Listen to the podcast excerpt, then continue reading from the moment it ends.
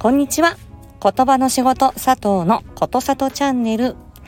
本日もお耳に書かれて嬉しいです。この配信では言語聴覚士の佐藤がコミュニケーションのあれこれを日常で使えるライフハック的にわかりやすくお話ししています。ぜひフォローやいいね、コメントなどもお待ちしております。では、今回はですね、たるみについての話題です。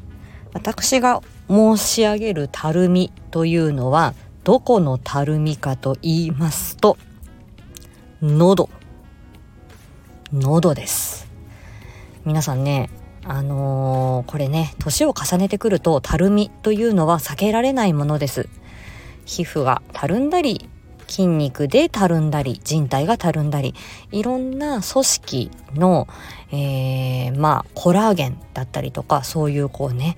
えっ、ー、とまあいわゆる張のようなものそれが、えー、だんだんだんだん失われていってで重力に負けてたるんでくるっていうことですね。それはあの顔だったり、えー、あとは胸だったりお尻だったりあらゆるものがね、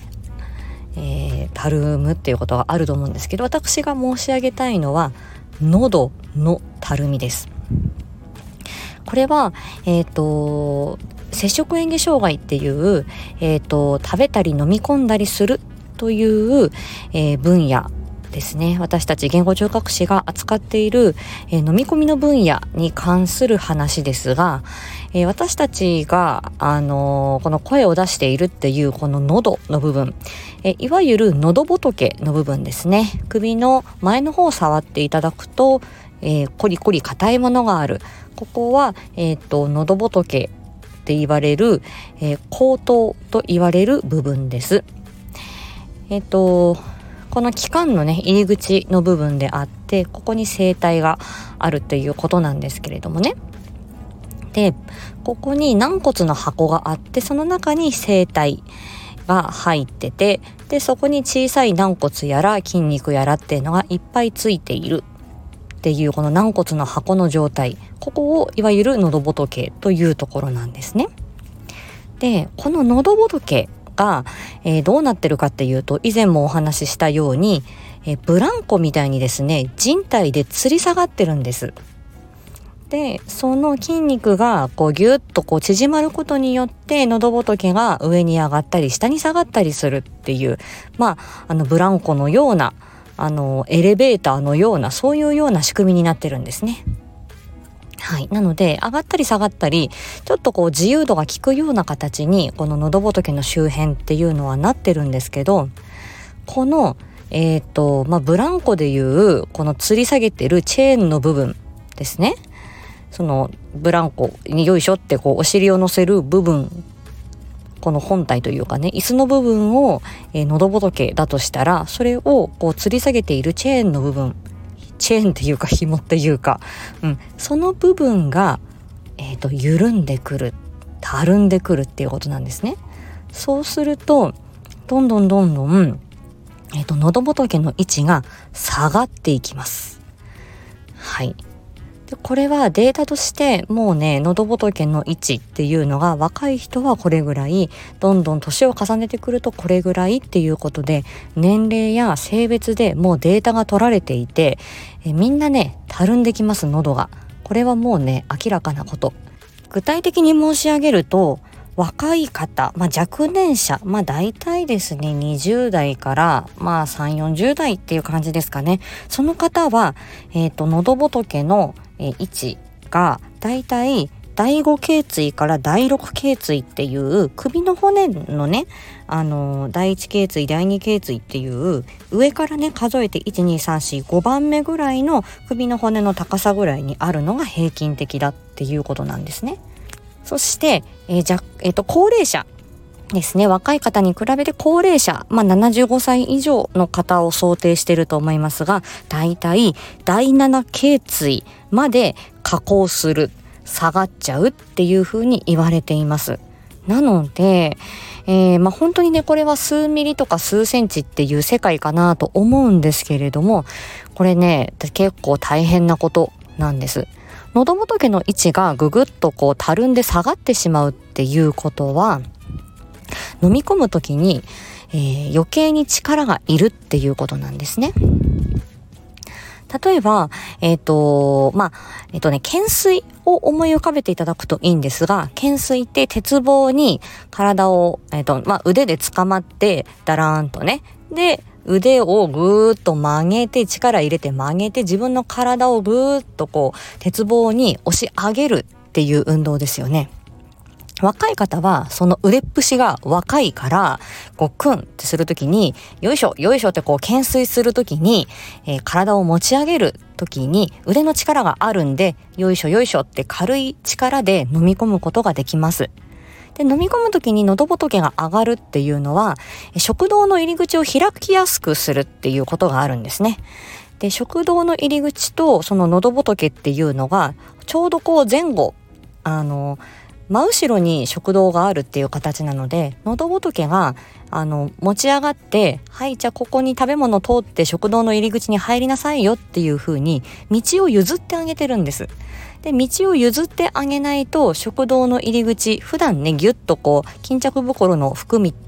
巾着袋の口みたいに活躍筋っていうもので締まっているので0.5 5秒とか0.7秒とかその時だけ、えー、喉仏がぐっと持ち上がって道を開けてあげてそこに食べ物を、えー、食堂の入り口パッと開いた瞬間に押し下して飲み下してるっていう状態なんですよ。なので、若い方の場合は、この喉仏を持ち上げる人体に力があるので、ひょいひょいというふうに飲み込めるし、えー、その人体に張りがある状態なんで、えー、その懸垂でいうあの体を持ち上げる距離っていうのが短くて済みます。ただ、えー、年を重ねてくると、だるーんと喉仏自体が下がるわけですから、その人体もなんかね、伸びきってだるーんと力がない感じ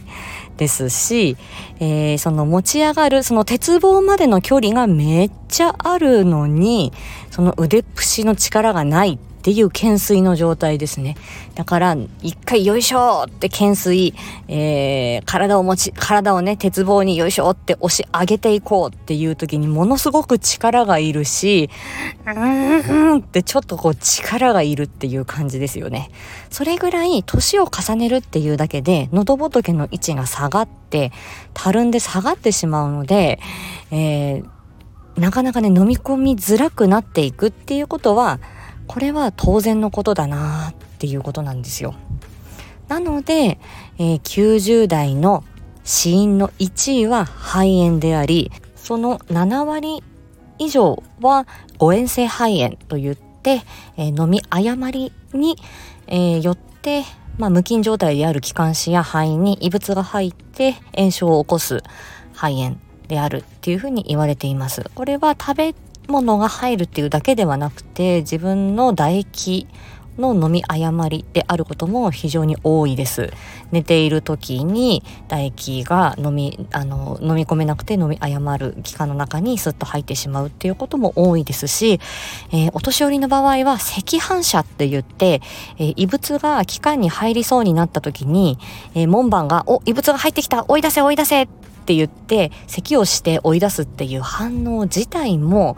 衰えてしまうので、えー、そのね喉の感覚も鈍い咳も、えー、起こりづらい飲み込もうとするけど喉仏の位置が下がってるから飲み込むのにめっちゃ力がいるっていうような状態になるそうするとやはり、えー、っと肺炎になりやすくなるっていうことですね。うん、なので、えー、最近はやはりあの手足の、えー、衰え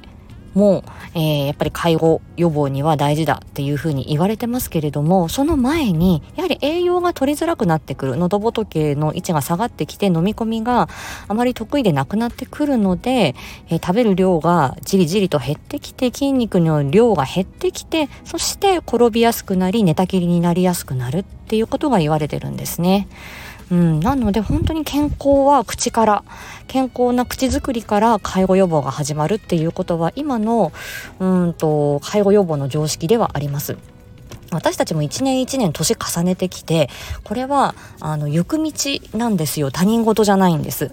なので、えっ、ー、と、まあ、このね、喉仏の位置をあまり下げないようにするっていうような、えー、まあ、トレーニングというかねで飲み込みやすくするっていうようなトレーニングだったりとかあとは声帯の動き自体をね、あの衰えさせないっていうこととか呼吸機能を衰えさせないっていうこととかその辺もトータルして、えーと、私たちはケアしていく必要があるっていうことなんですね。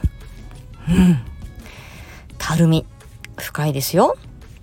ということでね、今週木曜日は、えー、玉木まといさんをお迎えして、たるみ対談というのを予定しています。これはお肌のたるみとか、ボディーラインのたるみとか、まあそういうこともあるんですけど、今回の私のこの喉仏のたるみだったりとか、まあそんなことも含めてですね、あのー、年齢とどううまく付き合っていこうかなっていうようなことを、まあ少しお話しできればいいかなと思っております。まあそれ以外にもですね、もう、あの、ただもう私はもうまといさんとあの対談するっていうこと初めてですし今回勇気を出してねあの